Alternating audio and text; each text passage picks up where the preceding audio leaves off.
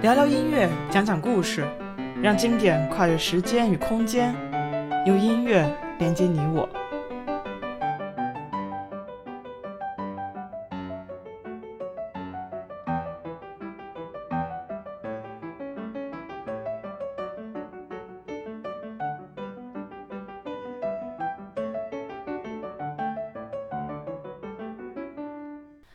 大家好，欢迎收听艺农音乐电台，我是王一农，一名在德国的古典音乐从业者。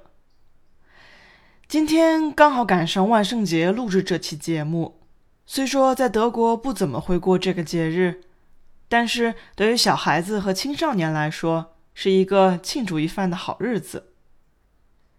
小孩子们会央求家长将自己画上鬼怪脸谱，穿上道具服装。到邻居家敲门讨糖果吃。年轻人们则是趁此机会来个盛大派对，比比看谁的服装怪异，谁的妆容吓人，以此来热闹一番。只是由于今年的特殊性，一切都显得特别的安静。说起孩子们热闹的庆祝节日，今天。就聊一聊大师们创作的钢琴小品。《童年情景》是德国作曲家罗伯特·舒曼于1838年创作完成的钢琴套曲，共十三首。这部作品虽名为《童年情景》，实际上却是舒曼对于童年的一种回忆。舒曼自己就为这部作品注释道：“这是献给大人们的童年回忆。”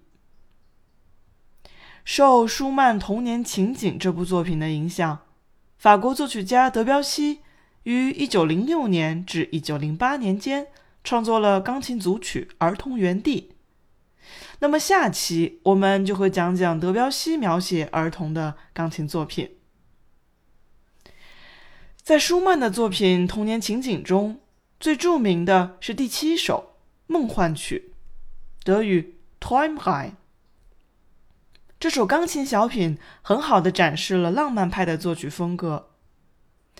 在聆听这首曲子的时候，似乎可以感受到人在长大后回忆并怀念童年时光的美好与单纯。在我教授的学生中，的确是年长一些的能更好的理解这首梦幻曲，也更喜欢这首作品。当然，这首曲子对我也是有一些纪念意义的。在我印象中，十岁那年的第一场个人音乐会上，我就演奏了《童年情景》里的这首梦幻曲，也算是伴随我成长的一首乐曲吧。今天推荐的是霍洛维茨演奏的梦幻曲。好了，今天的节目就到这里，下期见。